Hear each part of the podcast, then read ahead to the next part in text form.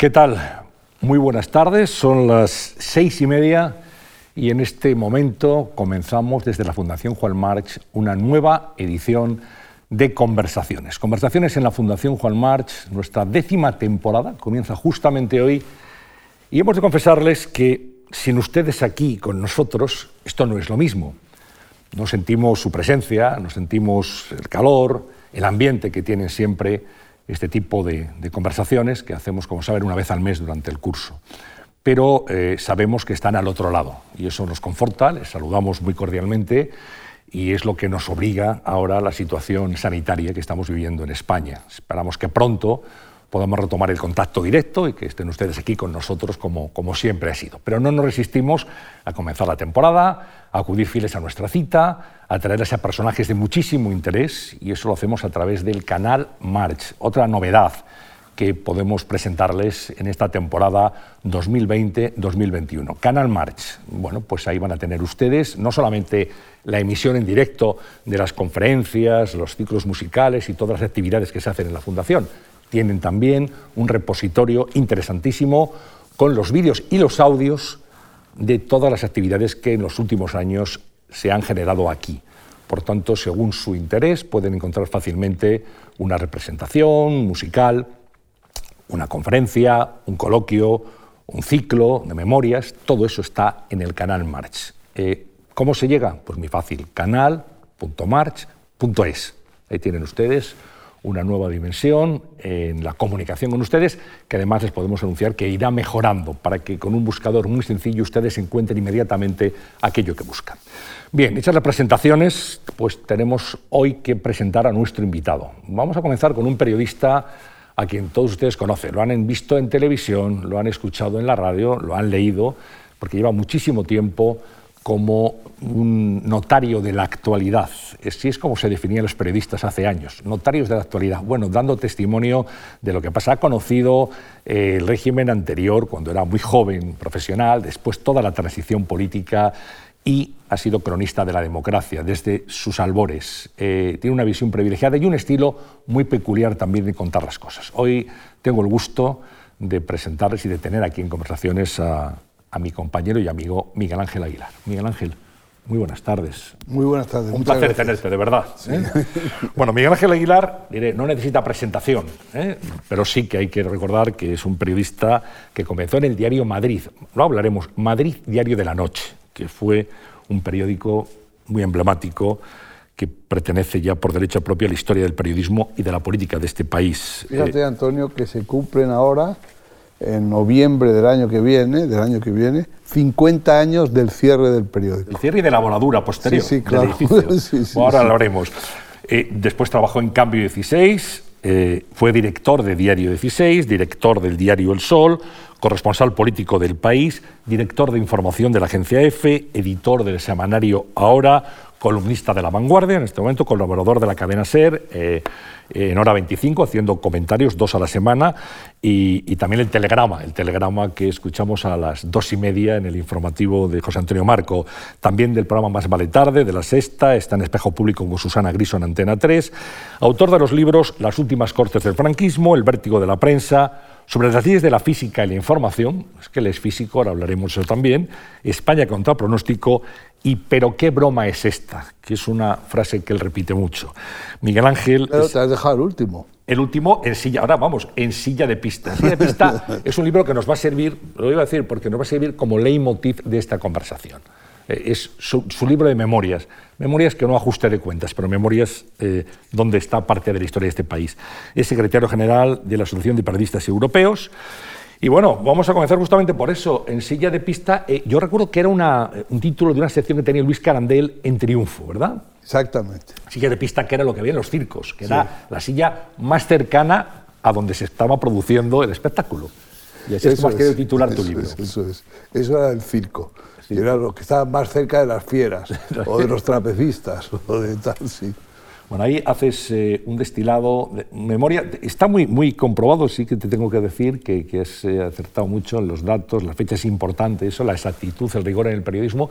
Y es una, eh, una, trayectoria personal, jalonada por acontecimientos políticos, y ahí se, se, puede repasar muy bien lo que ha sido la historia de España en los últimos 40 años.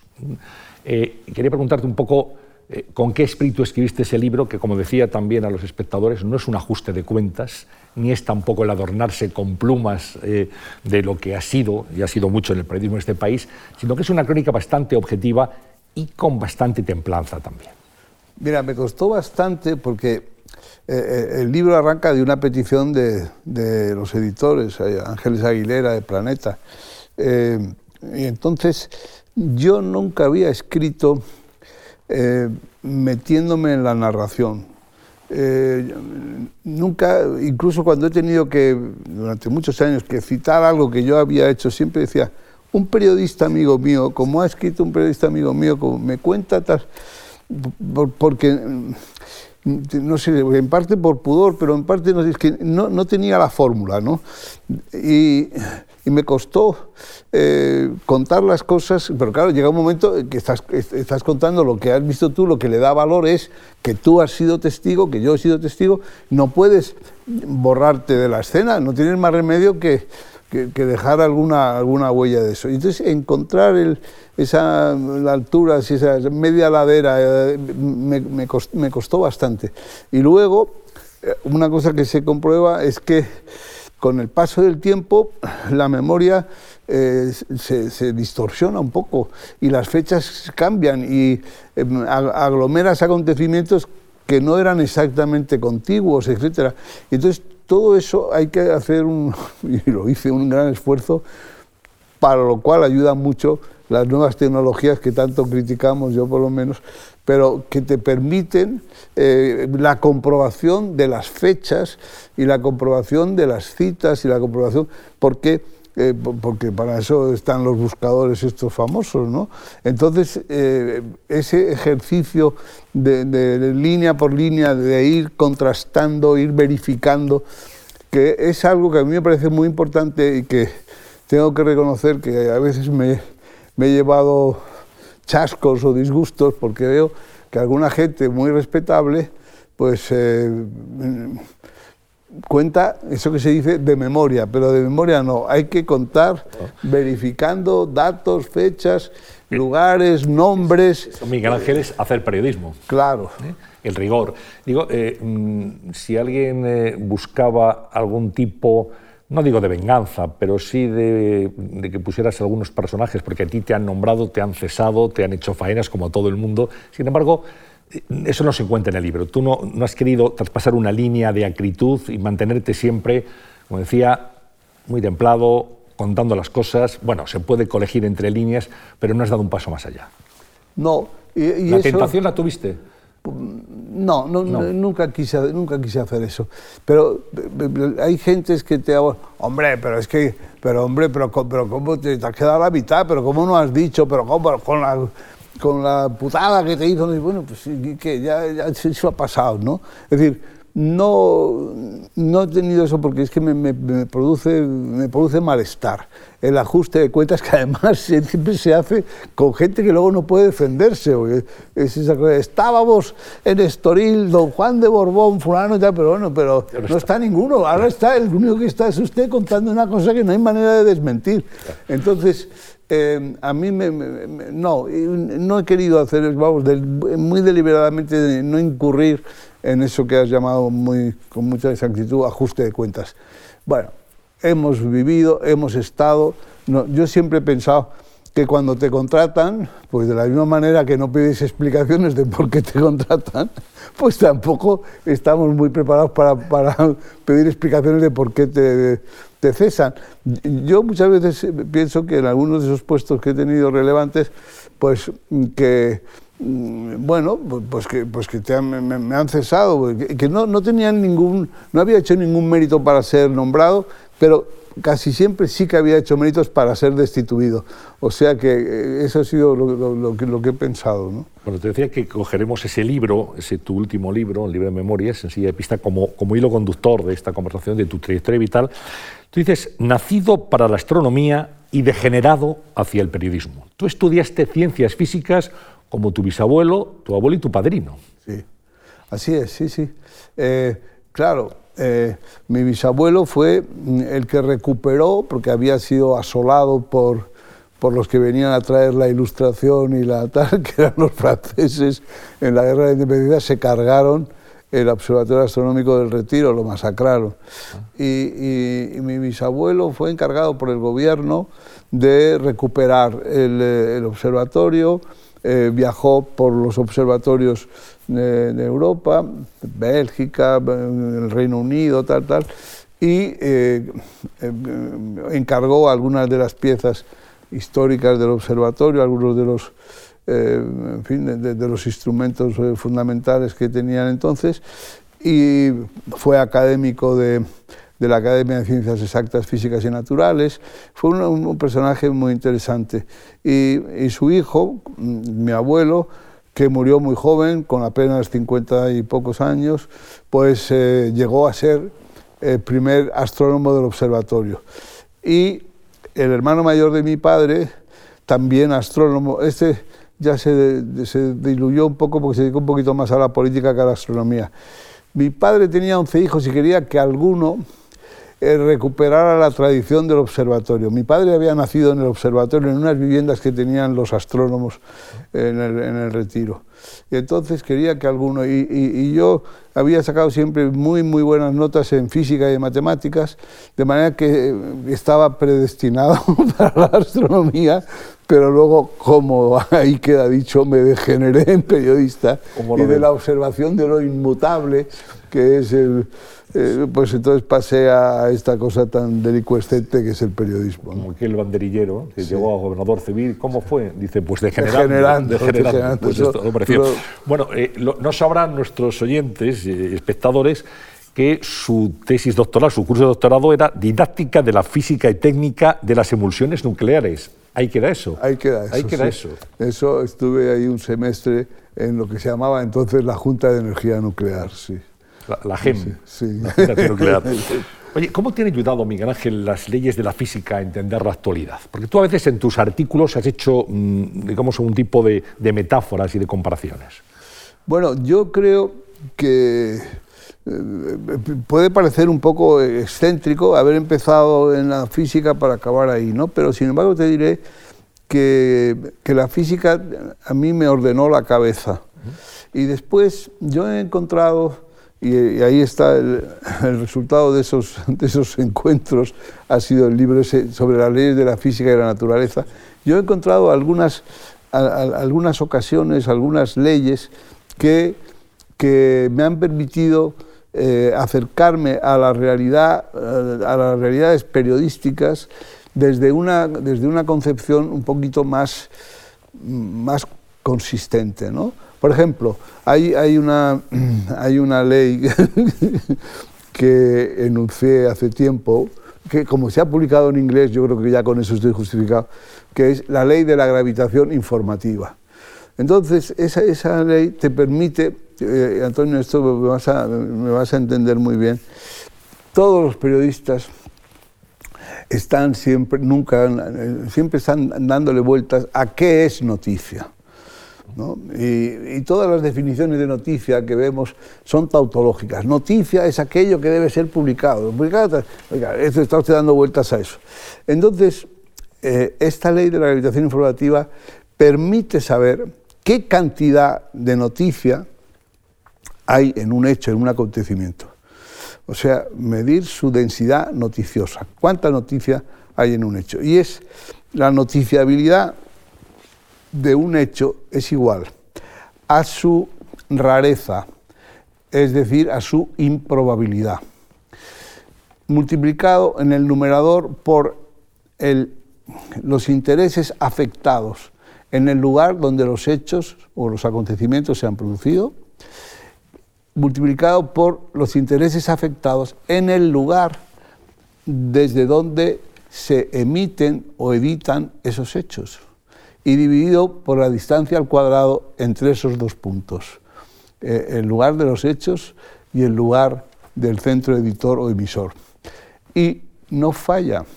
Entonces, eso que aprendimos de pequeños, es más noticia un muerto en mi calle que 100 en la India, claro, por el cuadrado de la distancia. Si tú, la proximidad al acontecimiento incluso el solapamiento del acontecimiento contigo hace que la distancia sea cero y algo dividido por cero es infinito. Yo recuerdo que eh, Luis María Anson, porque tanta admiración le hemos tenido por tantas cosas, eh, cuando el ABC estaba en la calle Serrano, durante, con la persistencia que él tiene, sacaba una y otra vez en primera página del ABC eh, la, fotografía de la portada del edificio donde el concejal, que se llamaba Medel, el concejal de circulación, había puesto un bordillo un pequeño bordillo para separar el carril bus.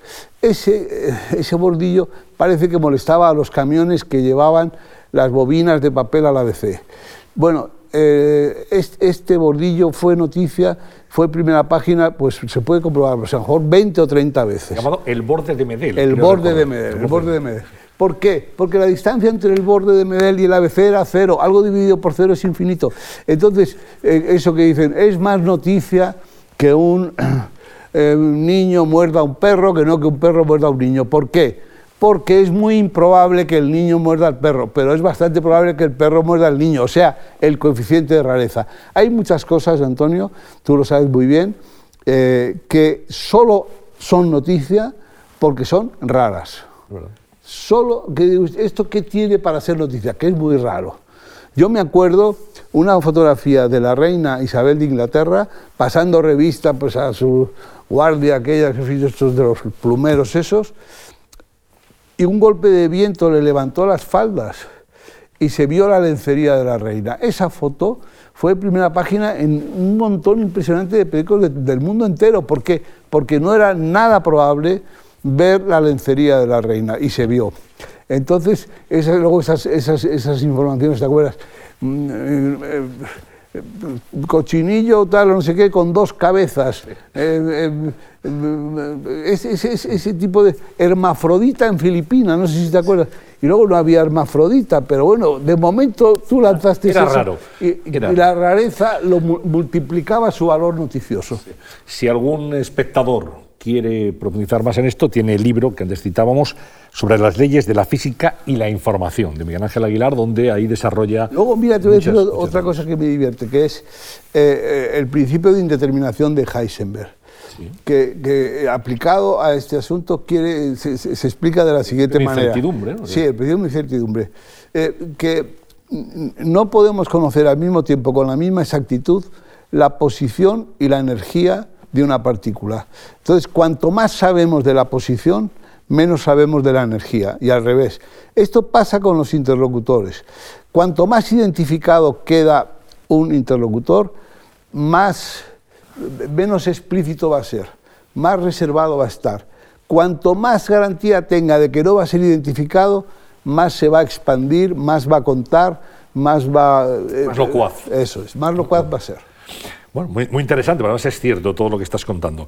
Bueno, físico, eh, acabas tus estudios, llegas al periodismo, entre los 23 años eras, un, eras casi un niño, ¿eh? y los 28 trabajas en el diario Madrid.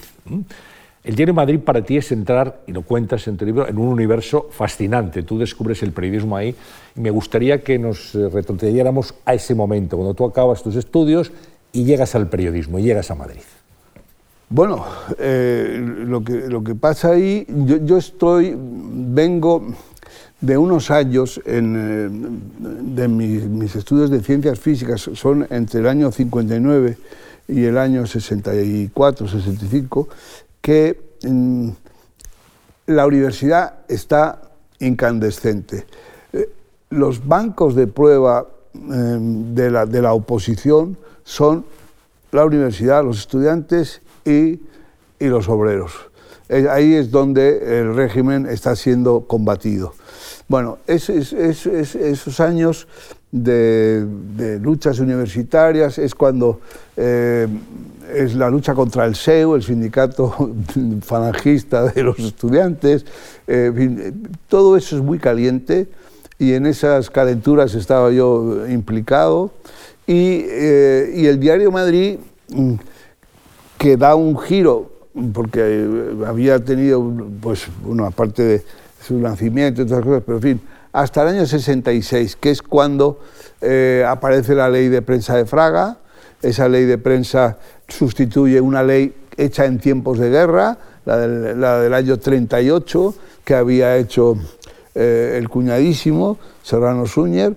Esta la, había promovido Fraga, pero Fraga tenía la idea de que la, la, ley era suya y que no se la estropearan y que era muy importante el artículo primero de la ley de prensa de Fraga del año 66 es un artículo maravilloso, era la libertad, pero el artículo segundo venía a decir, pero el que se atreva a usar la libertad se las verá conmigo. Entonces era todo un dispositivo de sanciones a los periodistas, tres sanciones impuestas por el ministerio, no por ningún juez lo incapacitaban, incapacitaban a un periodista para seguir en el ejercicio de la profesión.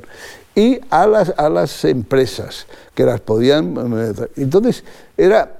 No yo le recomiendo a usted que no se atreva, a, pero el, diario Madrid estaba en, en el, en el, intento de averiguar hasta dónde podía mm, llevarse la, digamos que la disidencia. El periódico no era un periódico de oposición, Antonio no había espacio para hacer un periódico de oposición. Pero el periódico acaba, acaba encerrándolo porque habla de los conflictos universitarios, habla de los conflictos obreros eh, y sobre todo, sobre todo, por falta de calor en el elogio a Franco. Eh, el, periódico era muy frío en ese terreno. Para lo que se llevaba entonces. Esa frialdad, esa, eso es lo que más irritaba. Yo recuerdo una, una manifestación tremenda, como siempre se convocaban manifestaciones para apoyar eh, lo, más nefasto, lo más nefasto. En esta ocasión yo creo que había sido pues como cuando los, juicios de Burgos a los etarras, bueno, entonces una gran manifestación en la Plaza de Oriente, eh, con Franco saliendo al balcón. Entonces los, periódicos, se puede ver la colección eh, en las hemerotecas, pues dedicaron a la preparación de la manifestación y luego y a la manifestación separatas enteras, eh, o sea, suplementos enteros, fotos, tal, una cosa tremenda. El Diario Madrid despachó ese acontecimiento con una foto en primera página y un pie de cuatro líneas que me acuerdo que lo escribí yo. Entonces, ahora lo vuelvo a leer y me quedo tan contento, quiero decir, porque que se contaba lo que había, porque cabía ahí la estimación de los números de manifestantes, no sé qué, las, lo que decían las pancartas más llamativas, no sé qué, y se acabó, y se acabó y no había más. Pero ese regodeo, esa cosa, eso no existía.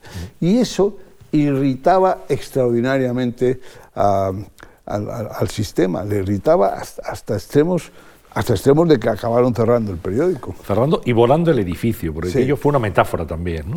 Sí, sí, claro. Eh, la voladura controlada fue la primera vez. Las imágenes aquellas fueron tremendas. En, el centro de una ciudad. General Pardiñas con Maldonado, ¿no? Eso es, aquí al lado de la Fundación. Al lado de la Fundación. sí, supongo que se escucharía el estruendo de la voladura con, con mucha claridad, sí.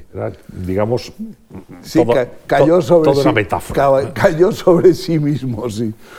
Tú, bueno, tú eh, dices, sí, es verdad que tuviste una vida universitaria, digamos, muy activa en aquel calor contra, contra el régimen. Sin embargo, tú reconoces que tu familia es una familia de derechas de toda la vida, una, familia de orden, ¿no? Sí, sí, pero claro, es que eh, tú sabes muy bien que algunos, porque es verdad, y otros porque aprovechando la falta de memoria y no sé qué, pues de repente inventan un pasado maravilloso. no, porque yo, porque cuando estuvimos en el PC, digo, bueno, yo no he estado nunca en el PC. Yo no he estado nunca, yo he, sido yo he estado en una contradicción que era la de estar en el borde de la clandestinidad al servicio de la moderación. Yo nunca, nunca, nunca he sido un extremista, pero lo que pasa es que los extremistas eh, vienen preparados biológicamente eh, mucho mejor que la gente que, que somos bien moderada, digo, para vivir en la clandestinidad. El que ya, ya traen de fábrica algunas cosas que, la gente moderada no traemos y que nos, que nos angustia más ese paso. También pasaste por el opus.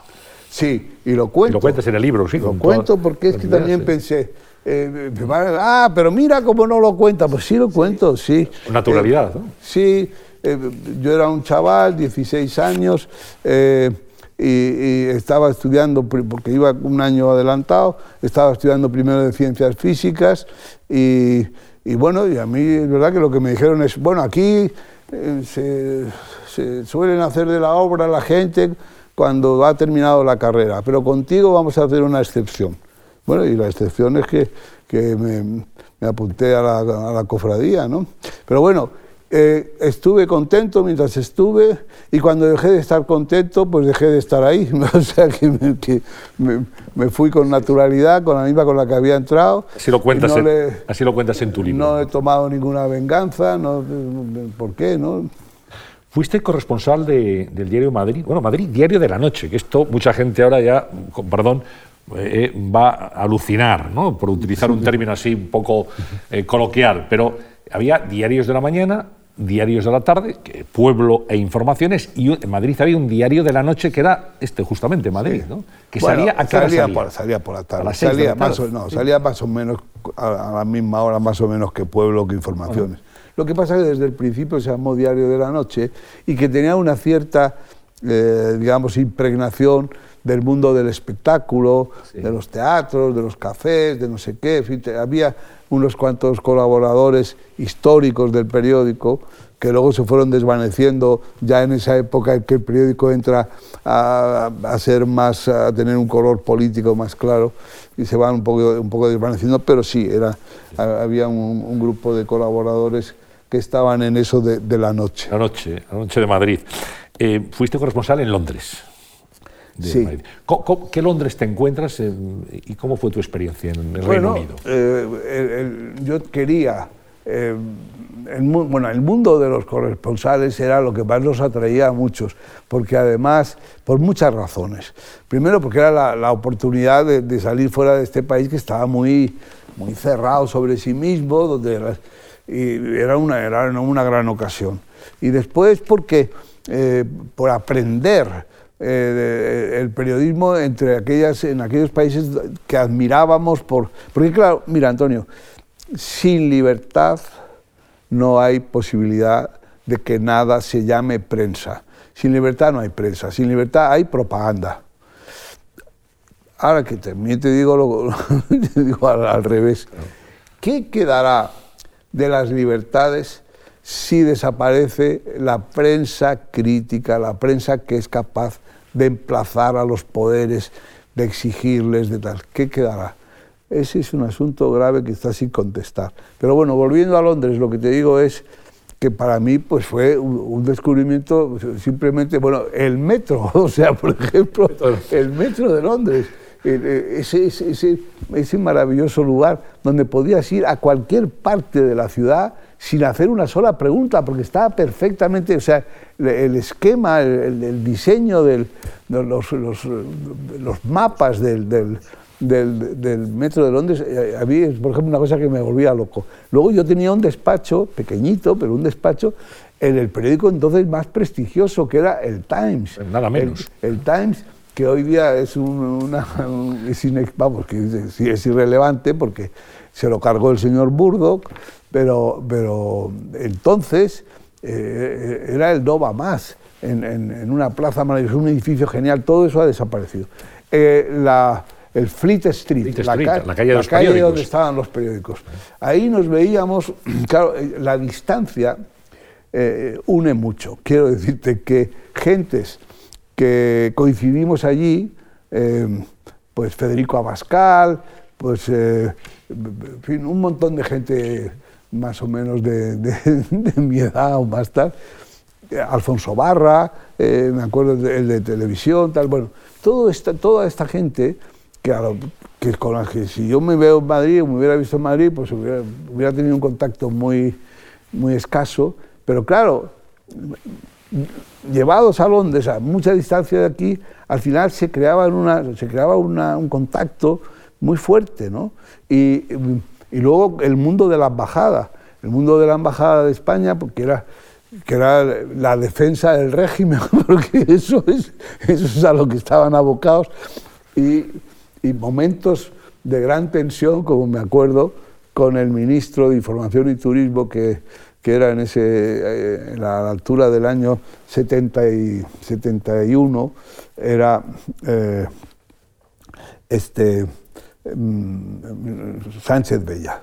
Sánchez Bella aparece y el, embajador, que era el marqués de Santa Cruz, que era una persona realmente tal, eh, nos, invita a todos los corresponsales y, claro, el periódico Madrid en ese momento estaba, el gobierno estaba considerando cerrarlo, pero vamos, que se veía venir a pasos agigantados. Entonces, eh, yo me dedico a, preguntarle, se crea una situación realmente eléctrica, porque el ministro se siente acosado y tal, no, porque están incumpliendo. Bueno, pues si alguien incumple la ley, le decía yo, pues aquí, si alguien incumple la ley, pues aparecen los jueces y toman, pero que el gobierno, ¿por qué tiene que intervenir el gobierno? Todo eso, una tensión tremenda, hasta que el corresponsal de televisión española echó ahí un capotazo para bajar el... Señor ministro, buen tiempo en Londres. me acuerdo muy bien. Y entonces salíamos por ahí, ¿no? Y luego me acuerdo del corresponsal de ABC, eh, este Barra, que, Alfonso Barra, que después de aquella tensión tremenda y tal, salimos andando y me dice, oye, mira, que te voy a decir una cosa, no me das pena. Y le digo, oye, has hecho el mayor elogio que he recibido nunca.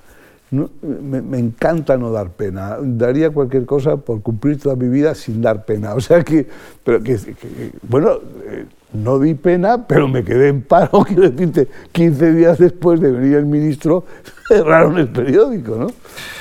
Bueno, tuviste una, una, etapa también de corresponsal en Bruselas, más tarde, años más tarde, con sí. Cambio 16. Eso es. Ya cerrado el periódico Madrid, pues eh, al final conseguí irme a Bruselas y, y, conseguí que era entonces. Ahora me acuerdo mucho que está pasando lo mismo, es decir, que una vez que estás allí, buscar a alguien que para, el que, para quien escribir y demás porque yo aprendí enseguida una cosa muy clara y es que eh, los periodistas es como los toreros. Si no estás en los carteles, no se acabó. Entonces yo me di cuenta que si, no, si estaba en Bruselas, pero no estaba escribiendo en algún medio relevante de Madrid, desaparecía del mapa. Entonces conseguí escribir en cambio 16. Y ¿Y cómo era Bruselas? Pues Bruselas era una ocasión fantástica de verse con los ministros, con, toda esta gente que en Madrid eran impenetrables, pero cuando llegaban a Bruselas eran huéspedes de un hotel y tú estabas en el vestíbulo, le veías pasar y antes de que se subiera al ascensor le enganchabas. Era la época de Ullastres, de embajador de España ante la, ante la, ante, ante la, comi, la sí. comunidad europea, porque no era ni siquiera la Unión Europea, y también ahí pues había una colonia de periodistas muy interesante y, y, la, y, la, vida de, y la vida de Bruselas, que tenía una colonia, digamos, internacional muy fuerte, porque, por, por las instituciones europeas y por la OTAN que era otro, otro lugar de... Y después porque estaban todos los lobbies, todas las empresas, todo el mundo eh, que tenía intereses que ventilar ahí, ¿no?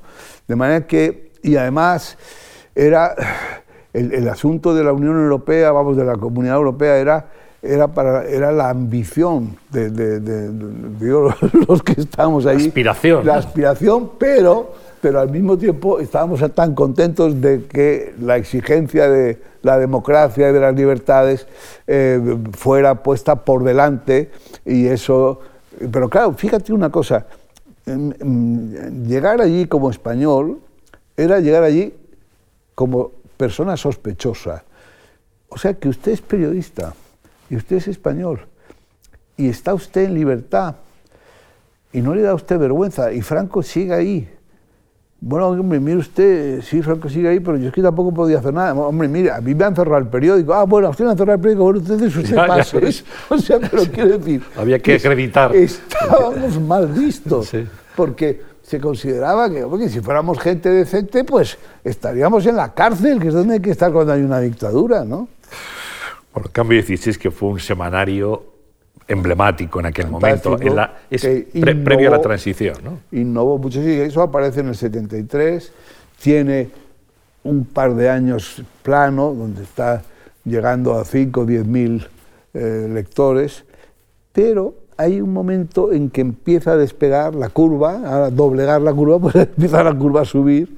¿Cuándo? Con la enfermedad de Franco. ¿Por qué? Porque Cambio empieza a contar la enfermedad de Franco, con infinito cuidado, pero empieza a contarlo. Y lo cuenta muy bien. Y quien lo cuenta, quien hace esas crónicas que van levantando la tirada increíblemente, es Pepe Oneto. Eh, cambio crece con, porque está contando lo que no cuenta ningún otro medio. Con, pavor, pero lo cuenta. Yo me acuerdo, hablando de la enfermedad de Franco, eh, entonces yo estuve ahí unos meses a la vuelta de Bruselas y tal, en, un semanario que había empezado para hacer la competencia se llama Posible. Posible, sí, sí.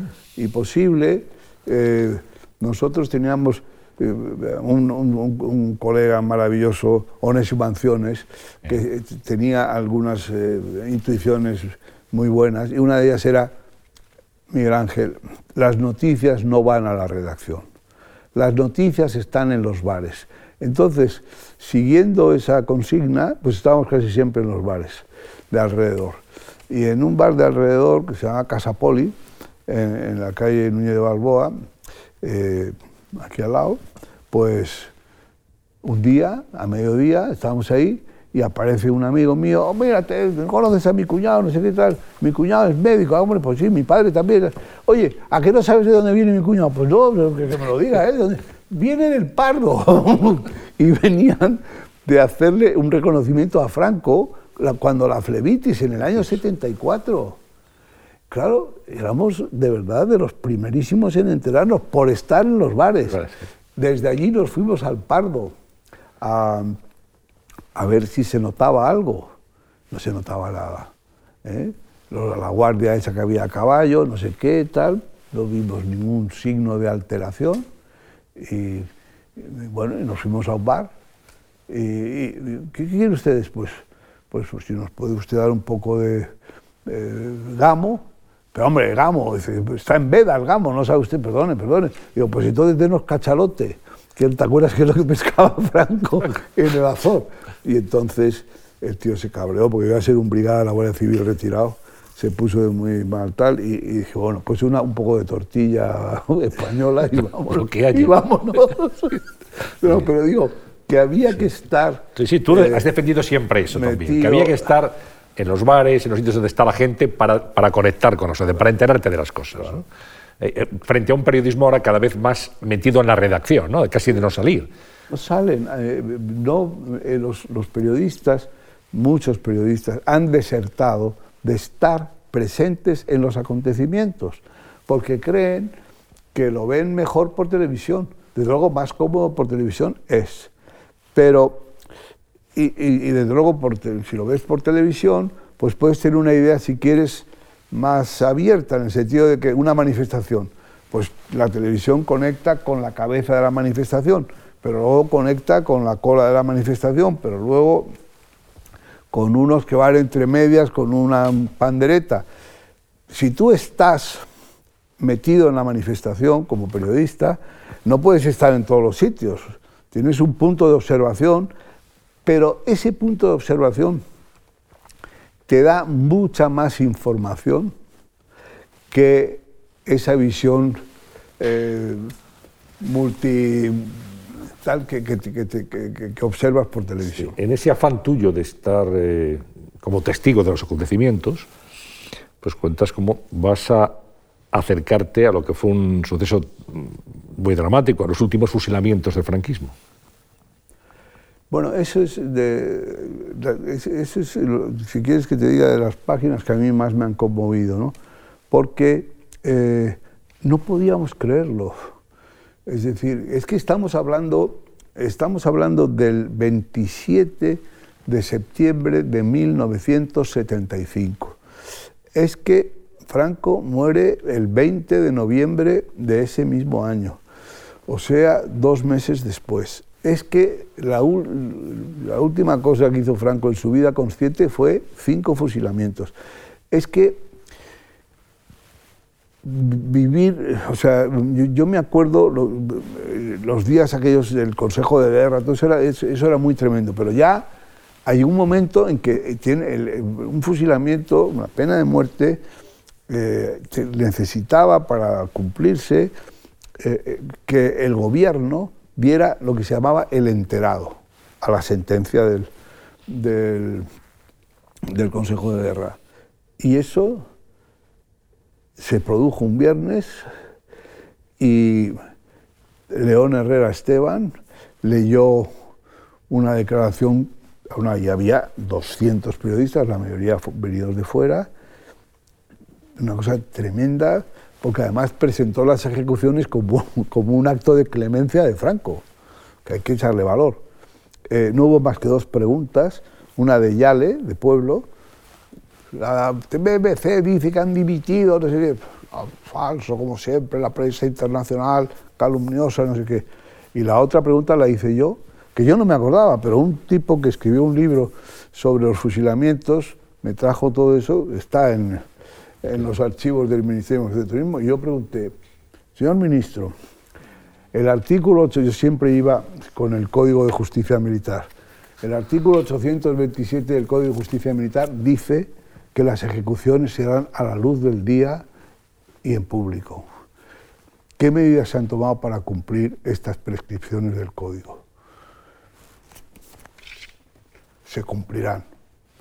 Alguna pregunta más se levantó y se fue.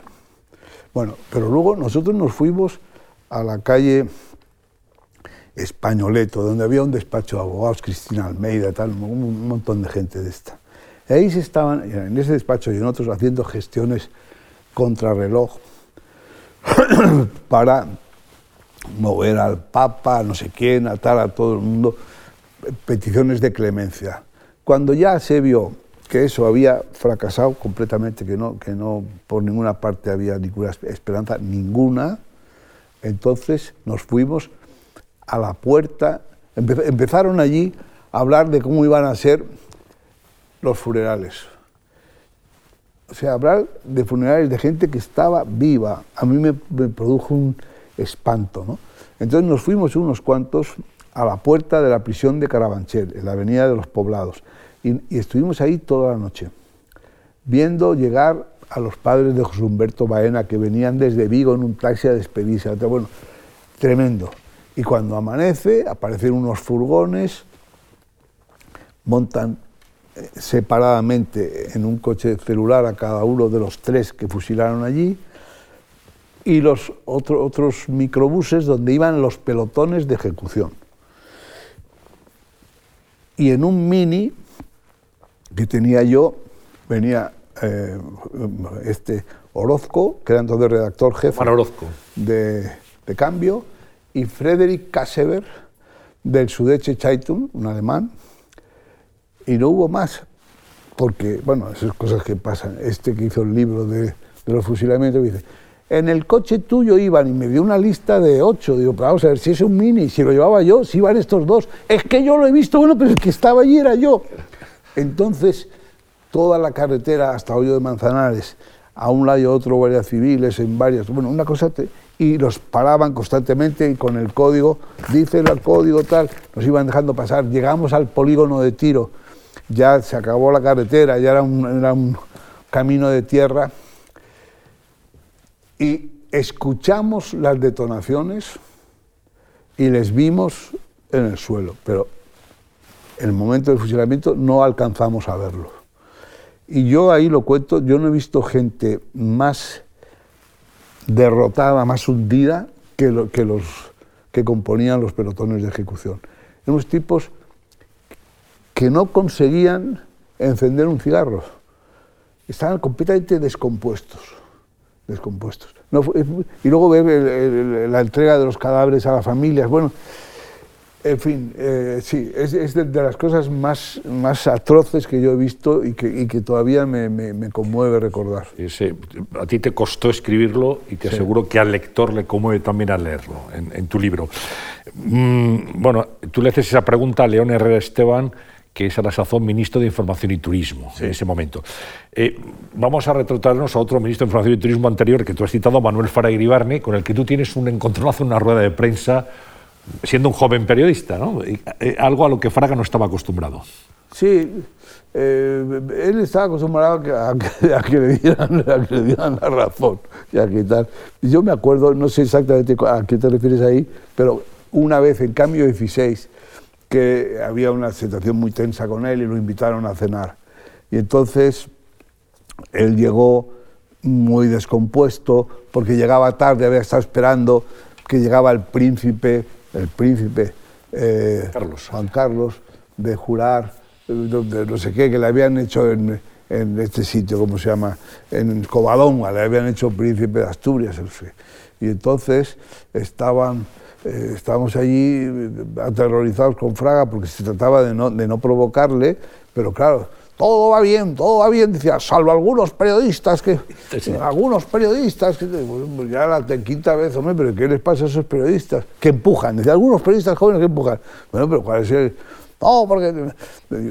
Total, que, que, se, que, se, que se puso realmente muy fiero, ¿no? Porque mm, Orozco le dijo, bueno, señor ministro, Em, empujan hacia la decencia. Bueno, entonces ya, entonces ya no quiero ver que se armó. No, sí, con Fraga tuvimos... Tenía gran carácter. Tuvimos, tuvimos bastantes, eh, por distender un poco, un físico pasado al periodismo que, que, inventas un aparato que refieres en tus crónicas, que es el aplausómetro eh, en el ah. Congreso de los Diputados. Eso, Eso fue muy celebrado. Eh, sí fue uno de mis mayores éxitos periodísticos. Porque estábamos una noche en el diario Madrid y eh, había habido un pleno de las Cortes. Franquistas. Entonces, este amigo que hemos contado antes, Anciones, claro, siempre eran grandes y prolongados aplausos. Los procuradores puestos en pie, rompieron.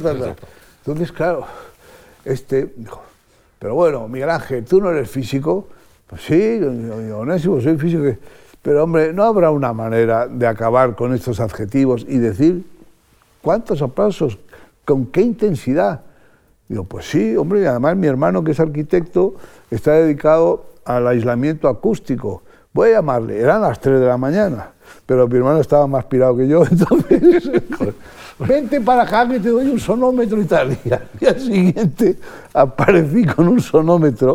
En el Congreso. Y entonces en, las Cortes. En las Cortes, sí, en la tribuna de prensa, iba con un, con un cronómetro, y con, ¿no? la cosa era complicada, y con, y con un sonómetro. Empezaban los aplausos, le daba al, cronómetro y, seguía la aguja del, del, aplausómetro, vamos, del decibelímetro, a ver hasta dónde llegaba, cuántos.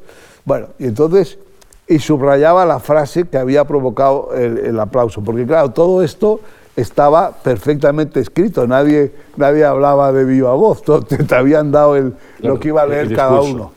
Bueno, entonces, no quieras ver al día siguiente, entonces hice un gráfico. La frase, la altura de la columna era la intensidad de, la acústica del aplauso y la anchura de la columna era la duración. Y con, esa, con ese gráfico... Eh, Diagrama del consenso, se, titulaba el cabreo que se cogieron los que habían sido. Porque claro, luego establecí una tipología de los aplausos. El aplauso de la minoría inasequible al desaliento. Era el aplauso de, aquel ministro tal que tenía eh, muy, poco, muy poca intensidad, pero que los, los pocos que le aplaudían estaban muy comprometidos y, aplaudían mucho tiempo. Era un, aplauso exangüe, pero, pero largo. Y luego estaba el aplauso espontáneo, que era de gran intensidad, pero muy poca duración. ¿no? Bueno, eh, con, todo esa, con todo ese lío me divertí mucho y ahora voy a volver a llevar el sonómetro al Congreso de los Diputados. Ya lo anuncias aquí. Sí, sí. Sí, sí, eso provoca recelos, claro. Bueno, ¿Eh? bueno. A ver a quién le aplaude el más, en qué momento. Claro, claro, claro, claro, Qué bonito. O sea, prorrumpieron en aplausos. prorrumpir. era ¿eh? lo que se utilizaba entonces en ese momento. Mira, eh, yo estuve cuando Franco llega a las Cortes el 22 de noviembre de 1966 y promulga, porque eso se hacía así, la ley orgánica del Estado. El tío llega, nadie le da la palabra, eh, la lectura del diario de sesiones de ese día es genial, entra en el salón de sesiones su excelencia el jefe del Estado, bueno, acompañado, tal, no sé, y empieza a hablar. O sea, no dice, el presidente habla la sesión, empieza a hablar Franco. y se lanza el tío 45 minutos de autoelogio impresionante. Y cuando termina, después de decir que él siempre se ha preocupado mucho de los españoles y de su futuro, le da a Iturmendi, que lo tenía a su lado, que era el presidente de las Cortes, y ahora eh, el presidente de las Cortes os va a leer el texto de la Ley Orgánica del Estado. Y este lo lee, artículo primero, artículo tal, artículo ciento tal. Cuando termina la lectura, grandes y prolongados aplausos y el secretario de, las Cortes, que era un tal Tomás Robojaro, le dice al, presidente, signos de absoluta aprobación, le dice, y el otro dice, queda aprobada la ley orgánica del Estado. sin más. Y se acabó. sin más votación. Nada, ese Así, sin más. Ese fue el tema. Signos inequívocos de aprobación. Signos inequívocos. A ver qué se iba a poner aquello. Bueno, eh, después de la aparición del diario El País, el 4 de mayo del 76, el otro granito periodístico en prensa diaria fue Diario 16, que salió con, con Ricardo Utrilla como director.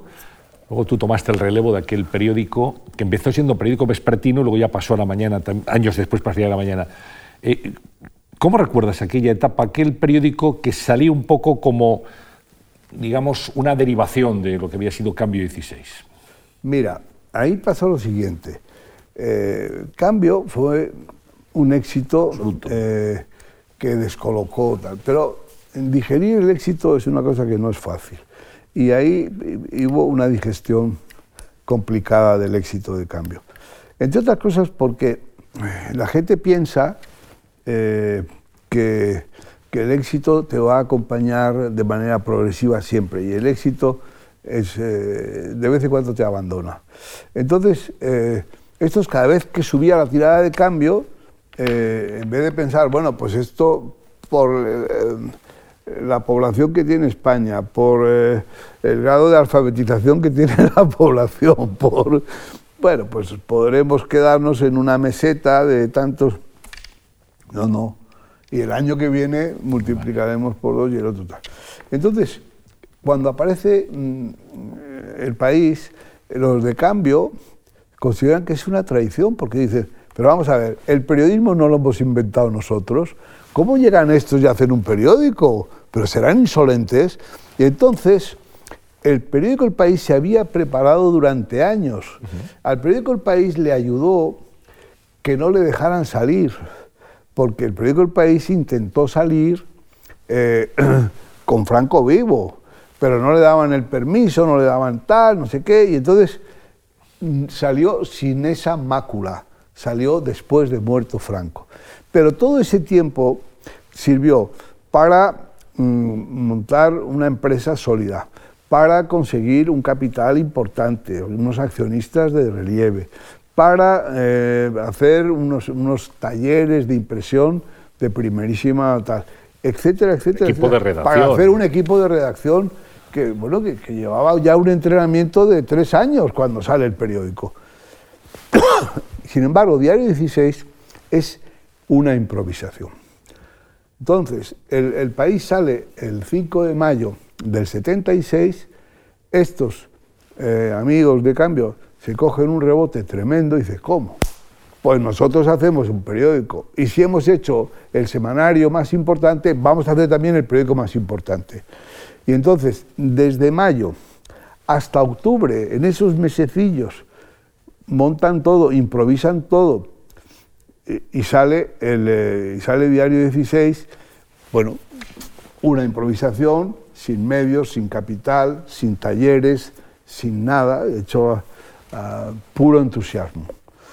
Pero esas eh, operaciones entusiastas pasan la cuenta y ahí la pasaron. Era muy difícil, todo, todo estaba permanentemente en la precariedad. Yo fui director seis meses después de su lanzamiento, de esos seis meses de Utrilla, y estuve ahí desde marzo de 1977, por consiguiente las primeras elecciones eh, generales libres, etcétera, hasta el 30 de mayo de 1980, cuando se acabó el, se acabó el carbón. Entonces, ese, ese tiempo fue muy apasionante, pero muy difícil, porque en cuanto yo descubría a un periodista y lo acreditaba, aparecía el país y le daba mil duros más y se lo llevaba. O sea, la cantidad de gente eh, que mm, eso fue vivero. Claro, el, el, el, que no tiene medios para reaccionar, pero tú podías ser ingenioso, buscar cosas. Hubo asuntos importantes, por ejemplo, eh, la Operación Galaxia, ¿te acuerdas? Sí, Aquella intentona militar y tal. Pues la Operación Galaxia eh, la descubrió Diario 16. El país se cayó durante 15 días. El, día 16 agarró y dijo la Operación Galaxia y se quedó con ella y a nosotros nos dejaron. y de esas cosas muchas, ¿no? Porque el que tenían la fuerza y nosotros lo que teníamos era la precariedad y, era muy duro eh, luchar en esas condiciones, esa es la verdad. Pero fíjate, ahí se dio eh, enero de 1980, ahí se anticipó el golpe del 23F, porque, y eso me costó a mí un consejo de guerra. Es decir, es, eh, me acuerdo del titular, intentona militar abortada en Madrid. El general Torres Rojas destituido del mando de la división acorazada y enviado al oscuro gobierno militar de La Coruña. Bueno, pues por esto cogieron un rebote tremendo. Eh, Rodríguez Aún, que era el ministro de Defensa, salió a la televisión, bueno, me llamaban los amigos, ah, me llamaban a mi casa, eh, a veces había que llevarme el bocadillo, en qué, qué, prisión? en qué prisión estaba, y porque era un insulto tremendo a las Fuerzas Armadas, Consejo de Guerra y tal. De, ahí derivó también otras cosas. Pero en fin, lo que quiero decirte con eso es que si, si, si me hubieran hecho caso, no hubiera habido el 23 de febrero, porque el que aparece el 23 de febrero es el general Torres Rojas, viniendo del oscuro militar de La Coruña a Madrid a retomar el mando de la división acorazada. Bueno, eh, hicimos muchas cosas desde esa precariedad infinita en la que estábamos y no hicimos ninguna ninguna cosa de la que de verdad de la que tengamos que arrepentirnos, no hicimos ninguna. Fue un periodismo heroico en aquel momento, como dices, muy basado en la ilusión, en la fuerza, en un momento de efervescencia además en el país. Luego, años después, tienes otra etapa de director de, un proyecto que también era muy ilusionante, luego terminó como terminó, que es El Sol. El periódico El Sol, claro. El periódico El Sol... Eh, una, cabecera, una cabecera mítica, además. Claro. Entonces, eh, la idea, eh, había que buscarle un competidor a Polanco no es bueno, lo dice la Biblia, no es bueno que el hombre esté solo. Pues no era bueno que Polanco estuviera solo. Entonces, eh, ahí interviene que hay un tipo que ha hecho mucho dinero con una concesión que recibe del gobierno, pero a la que luego renuncia porque la vende. Estamos hablando de Germán Sánchez Ruiz Pérez y de, la, y de Telecinco. Entonces le, convencen, eh, con guerra por delante y otra gente que, oiga, hay que devolver parte de la fortunita que ha hecho usted con esta concesión. Entonces eh, aparece el periódico El Sol. El, proyecto era bueno, pero es que este tipo, este Germán Sánchez Ruiz Pérez, ese era un personaje que merecería cierta atención porque eh, estaba eh, tan obsesionado por una parte con Polanco, uno, y dos, y, tampoco, o sea, era tan, tan tan excéntrico al, mundo de la comunicación que, y, tan impaciente, ese periódico no duró dos años, pero tuvo ocho directores. Cambiaba más de director que Gil y Gil de entrenador del Atleti, ¿te acuerdas? Entonces, eh, a cualquier impaciencia, otro Yo fui el segundo director, el primero fue eh, Martínez Soler. Entonces, eh, Germán Sánchez Rupérez llegaba ahí al consejo editorial eh, donde había gente muy relevante, Lázaro Carreté, una gente de primera fila, Y sus palabras eran, señores, yo soy el amo de la burra. Hombre, un poquito más de finura, ¿no? Yo, la segunda vez que volvió al cabo de unos meses, yo soy el amo de la burra, le dije, mira, Germán, el periódico está mejorando tanto que yo creo que ya podrías decir que eres el amo del caballo. Pero eso no le gustó nada. y tú sabes muy bien que hay algunos chistes que nos han costado el empleo, ¿no? Es verdad. Y hay una faceta tuya, sobre todo en los medios audiovisuales, que es eh, marca de la casa, y es tu ironía. Tú eh, utilizas una ironía muy particular, y eso ha llevado a que incluso algunos comunicadores como Iñaki Gabilondo tuvieran que explicarle a la audiencia que cuando decías una cosa lo estabas diciendo de broma. Porque, porque la ironía a veces no se entiende bien en la radio. Hay que apoyar entusiásticamente, levantémonos todos y haga... Entonces la gente no sé si lo decías de broma o, lo decías de verdad, ¿no? Pero bueno, forma parte de, la, de, tu estilo a la hora de, de expresarte. Bueno, lo que pasa, Antonio, es que, vamos a ver, eh, la gente propende a solemnizarlo todo eh, y a, darle a todo un almidón tremendo y nos ponerse muy, tal, muy, muy maravillosos. Y, eh, yo creo, y, luego al mismo tiempo todo impregnado de una tristeza y tal. Entonces, pagan lo mismo por, por estar de mal humor y no sé qué, que por estar eh, por, hacer broma, por ejemplo, tomárselo un poquito con menos... Y eso, eso es lo que, quitar solemnidad, quitar almidón, quitar tal y contar las cosas que de, manera más, más cercana a, lo que puede sentir la gente. Pero es verdad que, que, descoloca muchas veces la ironía, eso es cierto. Hay que explicarlo. ¿Estarás de acuerdo, Miguel Ángel, en que al poder no le suele gustar el humor? Nada. Eso está comprobado. Al poder eso, de, eso del humor le, produce un malestar. Sea el poder que sea. Sí, sí, sí, sí. No, no, no lo ven bien. Eh, tenemos eh, gran admiración por alguna gente que maneja el humor o lo dibuja como el roto, ¿no? Y, el, poder digiere muy mal, mal, el humor. Muy mal. Es, es verdad. Bueno, quería hablar, de faceta más personal, quería hablar de, de, una persona muy básica en tu vida, otra periodista estupenda, eh, que fue Jubi Bustamante, tu, tu mujer, y, me gustaría que tuviéramos un recuerdo de ella, te lo citas en el libro, y Jubi fue una periodista extraordinaria, una avanzada de su época, una persona muy respetada, lamentablemente falleció hace unos años, pero sí quería que, pues tuviéramos un recuerdo a ella. Mira, eh, Detrás de, cualquiera de las parejas que conocemos hay una historia, pero hay historias más fuertes que otras, ¿no? Y la mía con, con Jubi, como tú acabas de decir, pues fue muy fuerte, porque fueron unos años muy difíciles, porque a mí me cogieron en ocasiones muy descolocado, porque eh, Jubi era una persona ella había llegado a todos los sitios donde yo llegué, ella había llegado antes. Y yo llegué después para perturbarle la vida. O sea, ella, estaba, ella estaba en el diario Madrid cuando yo llegué al Madrid. Ella estaba en Cambio 16 cuando yo llegué a Cambio 16. Ella estaba en Diario 16 cuando yo llegué a Diario 16. y, mi llegada casi siempre fue perturbadora.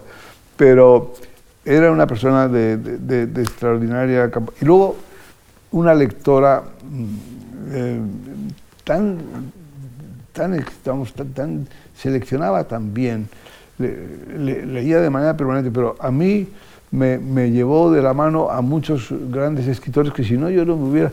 Yo estaba siempre leyendo cosas de ensayos y cosas de, estrategia militar, cosas que a mí me, que a mí me apasionaban. Lidelhar, eh, Clausewitz, no sé, toda esta gente. Miguel Ángel, tienes que leer a Kundera. No leía a Kundera aquí nadie, nadie. Y, luego me decía, claro, pues yo te, paso estos libros y luego tú te apoderas de ellos porque yo luego los utilizaba mucho. Y la dejaba descolocada. Pero, pero sí. Y además era una persona insobornable, que eh, no, eh, estuvo, después de estar en todos esos sitios, eh, estuvo en el Ministerio de Cultura con Javier Solana y luego en el Museo Thyssen de directora de comunicación. Bueno, pero su paso por el poder, primero como jefe de prensa de Solana, luego como jefe de gabinete de Semprún, no, no la alteró. No la, que la gente que, que pasa por el poder y queda un poco inmune, ¿no? que queda que no, no, no, que no se deja seducir por eso, ¿no? Y, y, por ejemplo, mira, te voy a decir una cosa. Yo estaba en un momento determinado en el país, pues que me sentía eh, eso, que, que, me estaban más o menos haciendo un poquito de móvil, ¿no? Y, y un día me dijo, oye, no estás contento ahí, ¿no? Pues no, la verdad es que me están... Vete, o sea, que el copiloto te diga, vete, cuando teníamos dos niños pequeños, cuando tal, es decir, cuando lo que lo habitual es que te digan, pues oye, aguanta. No empecemos aquí con tal que hay que llegar a, que hay que llegar a fin de mes, que a veces, que a veces me lo decía, me decía, eh, como yo era muy dado a estas cosas de eh, la Asociación de Periodistas Europeos, de la Fundación Carlos de Amberes, de no sé qué, de la Fundación del Diario de Madrid me decía, Miguel Ángel, que no eres un Medici, que hay que llegar a fin de mes. no, pero es verdad que, era una, periodista muy, muy relevante, muy querida, muy, muy poco ingreída para nada, eh, con un conocimiento del mundo de la cultura, de los escritores, de los pintores, de de todo eso fantástico y, en fin, y que, realmente nos dejó muy pronto, vamos, porque tampoco tenía por qué eh, haber desaparecido tan pronto, pero bueno, es así. Es lo que tú dices, lo, compartimos muchos, toda la gente que la conocimos, que la admiramos, que la, querimos, que la, quisimos mucho y que la tenemos siempre presente, porque bueno, cuando se habla de las mujeres en el periodismo español, Jubi sin duda fue eh, una, como dices tú, una adelantada, una avanzada. Em, no hemos hablado nada de tu paso por televisión, que era curioso, ¿no? Tú que siempre habías estado en la prensa escrita y llegas un día a presentar un informativo de televisión, que es entre hoy y mañana en Telecinco. Sí, sí, sí. ¿Te lo pensaste mucho antes de...? No, no me dio tiempo. Eh, vamos a ver, primero estuve haciendo un informativo de fin de semana. y entonces eh, fue súbito, porque me dijo eh, Mariñas, oye, Miguel Ángel, es que este, Felipe Mellizo se va, y, entonces, bueno, sí, pero vente, llegué y según llegué me senté, ¿comprendes? a presentar el informativo. Entonces, a ver, espere usted cómo le hago el encuadre, no, la silla un poco más alta, el maquillaje, no, no, no, tal, ya. Porque Felipe me hizo, eh, dijo, bueno, pues ahora ya a partir de, eh, de, mañana domingo, pues ya estará aquí Miguel Ángel, pero tal, muy bien, no sé qué. Buenas tardes, se levantó y se fue y me quedé, me quedé ahí. Y luego al cabo de un año o tal, pues, bueno, aquello era tremendo porque eh, se hacía con cuatro personas, era una cosa increíble la, precariedad, ¿no? Hasta el punto de que una vez vi la, redacción llena de gente y me, llené de entusiasmo y me acerqué a uno para pedirle que... Eh, y me dijo, no, no, si yo estoy aquí de figurante, o sea... aquel del Zoom, ¿cómo se llama? Lázaro. Lázaro. Valerio Lázaro. Decidió que para no dar una impresión pobretona, eh, porque hacían eso que hacía la CNN, que se veía la gente y tal y cual, como no había nadie, pues eh, llevaba en un autobús em, esto, llevaba figurantes y lo llenaba de figurantes. Y yo le dije, hombre, pero si vendrían los estudiantes. No, pero los estudiantes luego quieren ser fijos, estos no dan ningún problema. Se les da el bocadillo y no sé qué, y no tienen ningún problema. Estos, estos son los que me interesan. Entonces, luego de ahí pasé a, hacer el informativo ese entre hoy y mañana, que yo lo llamaba entre mañana y pasado. muy tarde. Porque salía a las 2 de la mañana, a las dos y media, dependía de la publicidad, de la televisión, de no sé qué. Nunca hora fija, siempre a deshora, nunca. Bueno, era. y, entonces.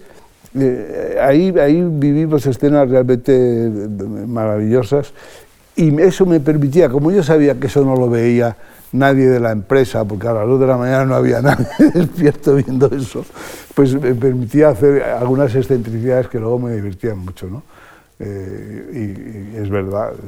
Y llevábamos siempre, de, la afición que la, que la, gente tiene por ir a televisión, a las 2 de la mañana llevábamos un político para hacerle una pregunta, porque no, le, no es que le dábamos ahí un cuarto de hora para hacer una pregunta y diga, ya, fuera. Pero acudían con gran entusiasmo, sí, todos, sí, sin problema. ¿Cómo, ¿Cómo ves, Miguel Ángel, el periodismo en este momento? Pues mira, veo, veo problemas, veo problemas. Vamos a ver, veo problemas en la profesión periodística.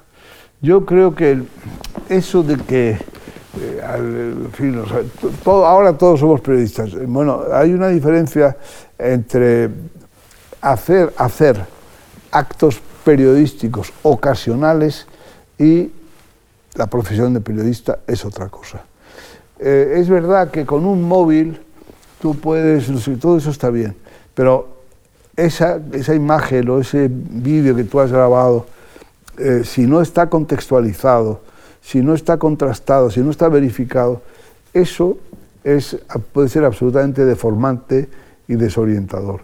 El periodismo profesional es un, es, un, es, un trabajo muy exigente y es un trabajo en el cual la democracia se juega mucho y la, eh, la desaparición, eh, la, deserción de, de, de, de, los profesionales de sus deberes, eh, eso tiene un aire muy, muy, eh, muy penoso que, que puede producirnos eh, problemas muy graves de pérdida de calidad de la democracia. Eh, es preocupante, porque además el periodismo profesional está arruinado, los, medios de comunicación están arruinados y no se ve eh, cómo puedan recuperarse. Mm, la, ¿Cómo se decía? La lengua compañera del imperio, ¿no? Bueno, la publicidad compañera de los medios de comunicación. Pero la publicidad ha desaparecido. La publicidad se queda en los agregadores de noticias. La publicidad se la queda Google y no sé quién y tal. Y al, al, al que ha hecho el esfuerzo de verificar, de seguir, de investigar una noticia, de levantar un tema, para ese no llegan ni las migajas. Y cuando eh, la publicidad era muy abundante, la el, el que hacía el favor al anunciante era el periódico. He conseguido meter tu anuncio el sábado. Puedes ir contento. Y el domingo ni te digo, ni bueno, te cuento ya. Entonces, eh, de eso hemos pasado, como ahora es muy escasa, la publicidad manda y la publicidad exige. Y me va a dar usted el anuncio en primera. Y además me va a dar dos páginas gratis dentro con un estudio de la Universidad de Minnesota que dice que el azúcar es muy bueno para el ejercicio, yo sé, lo que sea, porque ya eso es el brand content y el no sé qué, y, la, y las, las, las compensaciones. Y la gente, las marcas muchas no quieren aparecer con su nombre, pero quieren que haya un estudio de Connecticut que dice que si usted peina el gato para atrás, entonces la electricidad esa le va a dar, en fin, ese, ese tipo de cosas. Y, y hay un ahí ves la gente joven con, con, con problemas tan graves, de, claro, y, desde la precariedad, ese es, ese es el escalón, el escalón siguiente es la sumisión. Es decir, la gente está tan mal pagada, está tan mal considerada, años y años sin tener un contrato eh, que les permita pues, un horizonte eh, vital y profesional. Y entonces, claro, en esa situación, ¿cómo resistes? Eh, porque claro, la manera de a los periodistas se les compra con dinero, pero se les compra también, se les compra también con noticias, ¿sabes? Se les compra eh, induciéndoles, eh, creando una, una, una, una dependencia, gota a gota, una manera, porque tienen que llegar a la redacción con algo, no pueden llegar de vacío. O sea, es muy preocupante. Y, y esa, esa, eh, ese deterioro profesional y de los medios no está planteado, en la, no está en la agenda, ¿sabes? No, aquí estamos, la digitalización, la ecología, el no sé qué. Oiga, ¿y los medios de comunicación? ¿Qué pasa? Porque si eso se deteriora, se va a deteriorar todo. O se está deteriorando todo. Eh, el día que se reflexionara cómo ha podido abrirse camino, cómo ha podido estar tanto tiempo un Villarejo, porque ha estado comprando periodistas a esgalla, Antonio, porque los ha tenido apesebrados. Eh, bueno, claro, y al final, pues ese es el resultado. Vamos a ver si te parece, Miguel Ángel, unas fotografías que recogen parte de tu trayectoria profesional y vital. Simplemente están en tu libro, en Silla de Pista, y me gustaría que las comentaras. ¿Lo están viendo ahora los espectadores? Bueno, esto es del año 1965. Entonces, eh, yo estoy ahí entre la entonces princesa Sofía y el entonces príncipe Juan Carlos, y luego están, pues, eh, Álvaro Arana Ibarra, Gregorio Marañón, eh, bueno, cuatro o cinco, Adrián Piera, no sé, bueno, y el capitán Balbuena. Vinimos, estábamos haciendo la milicia aérea universitaria en Villafría, en Burgos. Se nos ocurrió que había que buscar pretextos para no hacer la instrucción. Y se nos ocurrió hacer a la mm, princesa Sofía madrina de la promoción. Teníamos un amigo que era el general Castañón que estaba en la zarzuela. Nos abrió las puertas, llegamos ahí, le ofrecimos a la princesa Sofía, se puso contentísima, porque como decía ella, eso que le gusta decir, cuando no éramos nadie. Bueno, pues entonces lo más que había sido la princesa Sofía era madrina de los peritos agrícolas y nosotros le hacíamos madrina de la milicia aérea universitaria. Bueno, aquello tenía un, tenía un porqué. Y entonces vinimos, eso sucedió, y yo al, salir de la zarzuela le llamé a, nuestro amigo Jaime Peñafiel, que estaba entonces en Ola. Digo, Jaime, tengo esa noticia. Y me dice, eso, Miguel Ángel, tal como me lo cuentas, eso, sin una foto no es noticia. Digo, bueno, ¿y ahora qué hago? Entonces llamamos a la zarzuela para que nos, recibieran otra vez. Otra vez para hacer la foto. Para hacer la foto. Y esa es, y esa es la foto. Y, yo estoy en medio porque yo estaba arrestado pero la audiencia se puso a mi nombre para que yo pudiera salir del arresto. Entonces cuando se enteró el, príncipe Juan Carlos le hizo mucha gracia y dijo, tú en el medio, y ahí estoy. Está muy bien. Siguiente fotografía del álbum, vamos a verla. Ahí tienes el edificio del Diario Madrid, Diario de la Noche. Sí, el Escorialito. Bueno, pues eh, eh, ese, ese edificio que hizo Juan Pujol, que fue el primer dueño del Madrid, que, que lo hace sobre el Heraldo de Madrid, que era el periódico que había eh, estado editándose hasta el final de la Guerra Civil en Madrid, pues eh, ahí estábamos, ahí llegamos unos jovencitos que empezamos a, interaccionar con una redacción muy mayor que había ahí y, con alguna gente fantástica de, de, los conserjes y todo esto. Me acuerdo Luis, Luis Sánchez Pardo, que que, era un que había sido maquinista de la rotativa del Heraldo, alguna gente fantástica. Y bueno, y luego eh, toda la redacción que se fue ahí sumando, eh, de gente nueva, de gente que representaba otra cosa y, y, tan representaba otra cosa que y estamos ahí en primera ah. fila pues Miguel Logroño eso es estás con Jubi y con Ángel Fernández Santos eso es y Ángel sí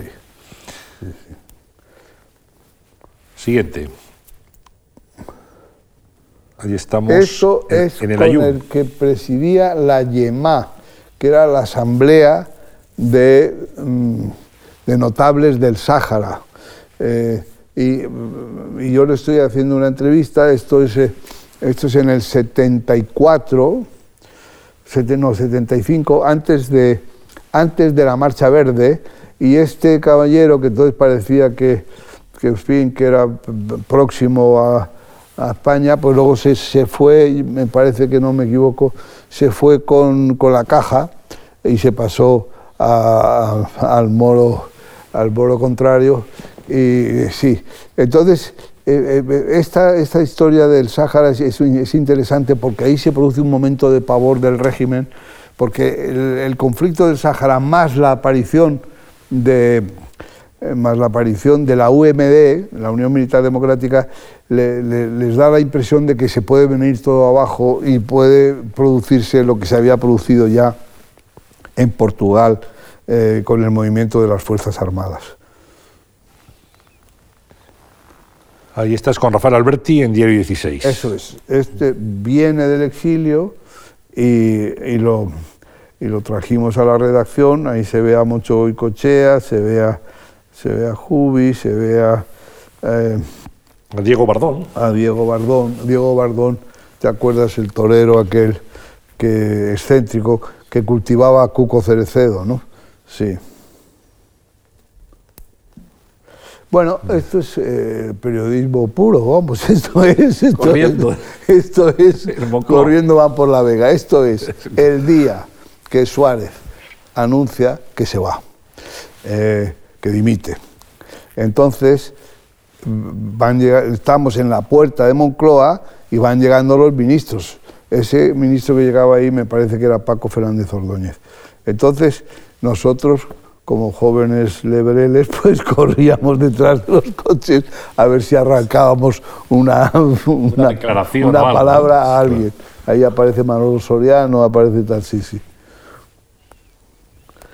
Esto es con Leopoldo, esto, eh, esto es el club que habíamos montado, un club muy singular que se llamaba el Club Blanco White y que solo existía para reunirse a comer no tenía estatutos, no tenía junta directiva, no tenía nada. Entonces, eh, invitamos a, Leopoldo, vino, nos reuníamos normalmente en un restaurante que ya no existe, que se llama Nicolasa, y, luego Leopoldo dijo que nos invitaba él en, en Moncloa. Y, en fin, y fuimos. Y como tenía ese, Leopoldo que siempre ha tenido esa, esa fama de persona adusta y que no, tiene un sentido de humor muy, muy fino. Muy socorrón, muy fino. Entonces dijo, bueno, bueno, hoy es un día grande para el Club Blanco White. No porque estéis en la Moncloa, eso carece de importancia. Es que ha venido y está con nosotros Juan Luis Cebrián. Ahí sí, un, jovencísimo Juan Luis Cebrián. Que Juan Luis vino, sí. Sí, sí. Y Pepe Oneto. Y Pepe está, sí. Esto es una manifestación que hubo en Madrid esto está por la Plaza de Colón o por ahí, me parece que, que está tomada esa foto, Están, estamos los directores de los periódicos de entonces. Lo que no me acuerdo es exactamente el motivo de esa manifestación. Pues era por el atentado contra la revista El Papus. Ah, cuando... Eh, sí, sí, sí, que hubo, hubo, hubo yo creo que algún muerto incluso, sí. Eso es. Ahí está Jesús de la Serna, José Luis Cebrián. Sí que estaba entonces dirigiendo la ABC. El ABC, José Luis Cebrián Monet, Juan Luis Cebrián, director del país, Alejandro Fernández Pombo, que dirigía el Ya, eh, Luis eh, Apostúa, Víctor de la Serra y, tú, ahí estáis, en, esa fotografía. Y aquí estás Esto en, es en el, 23F. Esto es en el Palace. Eh, yo acabo de salir en ese momento de, del Congreso de los Diputados. A mí el, 23F me, me sorprende en la tribuna de prensa y donde en ese momento estábamos muy pocos, porque empezaba un trámite largo y, en fin, la votación penoso, que no tenía ningún interés, que era la votación nominal por llamamiento. Fulano de tal, sí, fulano de tal, no, tal. Bueno. Entonces eso ya se sabía, el resultado de antemano estaba descontado y por consiguiente casi la totalidad de los periodistas pues se bajaron al bar. Y ahí nos quedamos algunos eh, irredentos, pues 8 o 10 máximo, y, y ahí eh, escuchamos, yo escuché al suelo, digo, fuego, fuego, pero era al suelo, al suelo. Las puertas batientes, aparecen estos con las armas, disparando y todo eso. Estuvimos ahí, los últimos que salimos, periodistas, la mayoría se fue enseguida porque la Guardia Civil dijo, los periodistas que quieran se pueden marchar, se fueron y unos cuantos nos quedamos. No sé, pues eso, 10 o 12 nos quedamos. Entonces al final ya dijeron que fuera todos. Hubo un momento de, eh, intentamos pactar con uno de los guardias civiles, Muñecas me parece que era, que, que, nos quedáramos tres, Pedro, Pedro Calvo Hernando. Eh, Calvo Hernando, sí, María Antonia Iglesias y yo. Pero este dijo, no, miren ustedes, no, se van a ir todos. Y luego dijo, no, pero usted si quiere se puede quedar. porque, Sí, porque a usted le tenemos procesado, es verdad, me, tenían procesado la Guardia Civil. lo sabía, te tenían controlado. ¿eh? Por un artículo publicado en Cambio 16 que se llamaba La Guardia Civil no se rinde. Bueno, entonces, cuando ya salimos, que eran las diez y pico de la noche, pasamos al Palas y ahí se ve, de las gafas oscuras, es el general Sáez de Santa María y el que tiene la mano en el, el puño en el mentón es el, director de la Guardia Civil. Aramburu Topete. Aramburu Topete, sí. Estaban ahí, el cuartel general estaba montado ahí y todo el público ese que no sabíamos de qué lado iba a caer la moneda, ¿comprendes? Sí. Y estabais informando de lo que habíais visto dentro. Exactamente. Yo nada más llegar, entré en la... Vamos, fui a la recepción del hotel y, reservé una habitación porque digo, ah, ah, vamos a ver qué pasa, ¿no? Aquí todo el mundo... Y había una habitación y me quedé con la habitación. Y desde ahí, ahí estuve toda la noche, vamos, subiendo y bajando a ver qué pasaba con esto. ¿Tú conocías a Tejero, conocías a toda esta gente? Sí, sí, claro. Tú habías seguido mucho la historia, digamos, toda la actividad militar. Además de que el periódico, el periódico Diario 16 tenía, su sede, tenía su sede en, eh, en, un edificio, eh, nosotros estábamos en la sexta planta y en la tercera, suponte, estaba, estaba el Alcázar. Así que estábamos al cabo de la calle, ¿comprendes? No, yo lo había seguido a este loco de Tejero porque eh, tenía antecedentes muy claros y muy... Había... Era el que ponía esos telegramas a Martín Villa, dígame qué honores tengo que mandar, que tengo que rendir a la Icurriña, a no sé qué, cuando morían guardias civiles por quitar las banderas de los torres de las iglesias, ¿no? Es decir, este, había disparado en una manifestación en Málaga, eh, y, esa doble dependencia de la Guardia Civil le había hecho que este mm, se, contrapeara de un lado y de otro y hubiera seguido su carrera sin que se la debían haber interrumpido muchísimo antes. ¿no? Pero cuando entra Tejero, yo tenía al lado a Pilar Urbano y dice, ¿quién es este? Le dije, son los críticos de UCD que han entrado, Pilar. Este, yo sabía muy bien quiénes eran perfectamente. Este, este es Pedro J. Entonces, esto es en la puerta del Servicio Geográfico Militar y, y esto es cuando a él, él es expulsado de la sala por haber publicado la víspera un, una entrevista con un soldado y no sé qué. Entonces eh, eh, es un, momento muy tremendo. Eh, policía militar, saquen de la sala tal. Y entonces, bueno, yo estaba, no estaba acreditado por el país. Yo entonces estaba en el país, pero no me acreditó el país. Yo conseguí acreditarme por fuera, como representante de la Asociación de la Prensa. Me fui a ver a Anson y me acreditó.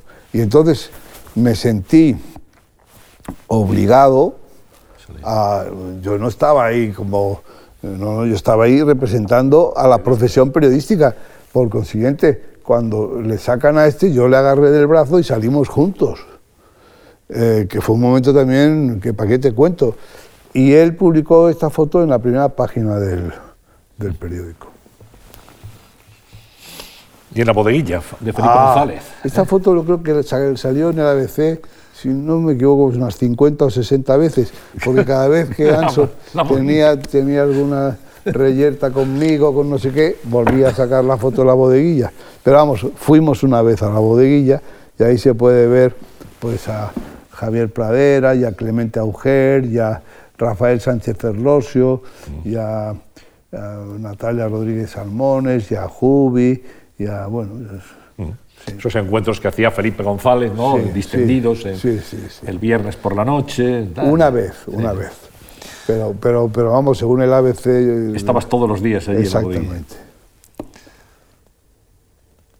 bueno, pues eh, el álbum de fotos que recuerdan una trayectoria vital y profesional que hoy hemos repasado en estas conversaciones en la Fundación Juan March. Llevamos hora y media hablando, se me ha hecho muy corto porque daría para mucho más, Miguel Ángel. Yo te quiero agradecer mucho pues, eh, que hayas estado aquí, en primer lugar, tu aportación a la profesión periodística, tu visión siempre certera, tu apoyo a los periodistas que siempre has ejercido y decirte que, que, te seguimos leyendo, te seguimos escuchando en el telegrama cada día, seguimos disfrutando de tu visión irónica e inteligente de la actualidad y creo que ha sido un ejemplo y hoy lo hemos podido poner en, primer plano nuestras conversaciones. bueno, Antonio, pues yo quiero seguir haciendo méritos para que dentro de unos años me vuelvas a invitar. Sin duda ninguna. Estás, estás emplazado, invitado desde ya. De verdad, muchas gracias. Vale, gracias a vosotros. Y un abrazo. Y gracias también a todos ustedes por habernos seguido en el canal March. Aquí van a encontrar todas las actividades eh, culturales de la, de la Fundación, las conferencias, la música, va a estar todo aquí y encuentran también, como decíamos, un repositorio de vídeos y de audios en donde podrán elegir momentos que sin duda les van a enriquecer mucho porque forma parte del acervo cultural de, este país en, los últimos 40 o 50 años. Gracias y muy buenas tardes a todos.